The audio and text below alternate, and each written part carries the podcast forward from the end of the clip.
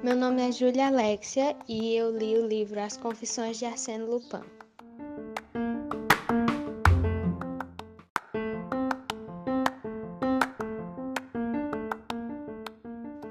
Já se passaram 15 dias desde que a baronesa Rhymstein desapareceu de Paris, levando consigo uma fortuna em joias roubadas do marido. Detetives franceses a perseguiram por toda a Europa, seguindo o rastro de pedras preciosas como muitas migalhas de pão, mas ela escapou de seus esforços. Quando Arsène Lupin a encontrar, ela não sumirá tão facilmente. A mente criminosa mais brilhante de toda a Europa, Lupin, não deixa de praticar boas ações ocasionais, especialmente quando há recompensas em dinheiro.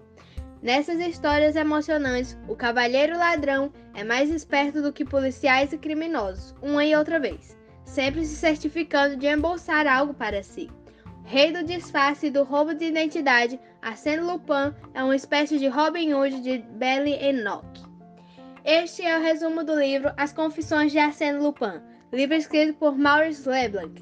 Assim como os outros livros da composição de nove contos, cada um com a sua atmosfera alguns mais sombrios e inquietantes, outros com um bom humor, perfeito para que o leitor nunca se canse.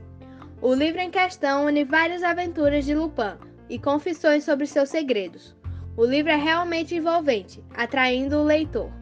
A personalidade de Lupin, sendo algo único, nos prende na história, pois sempre queremos saber o que vai acontecer.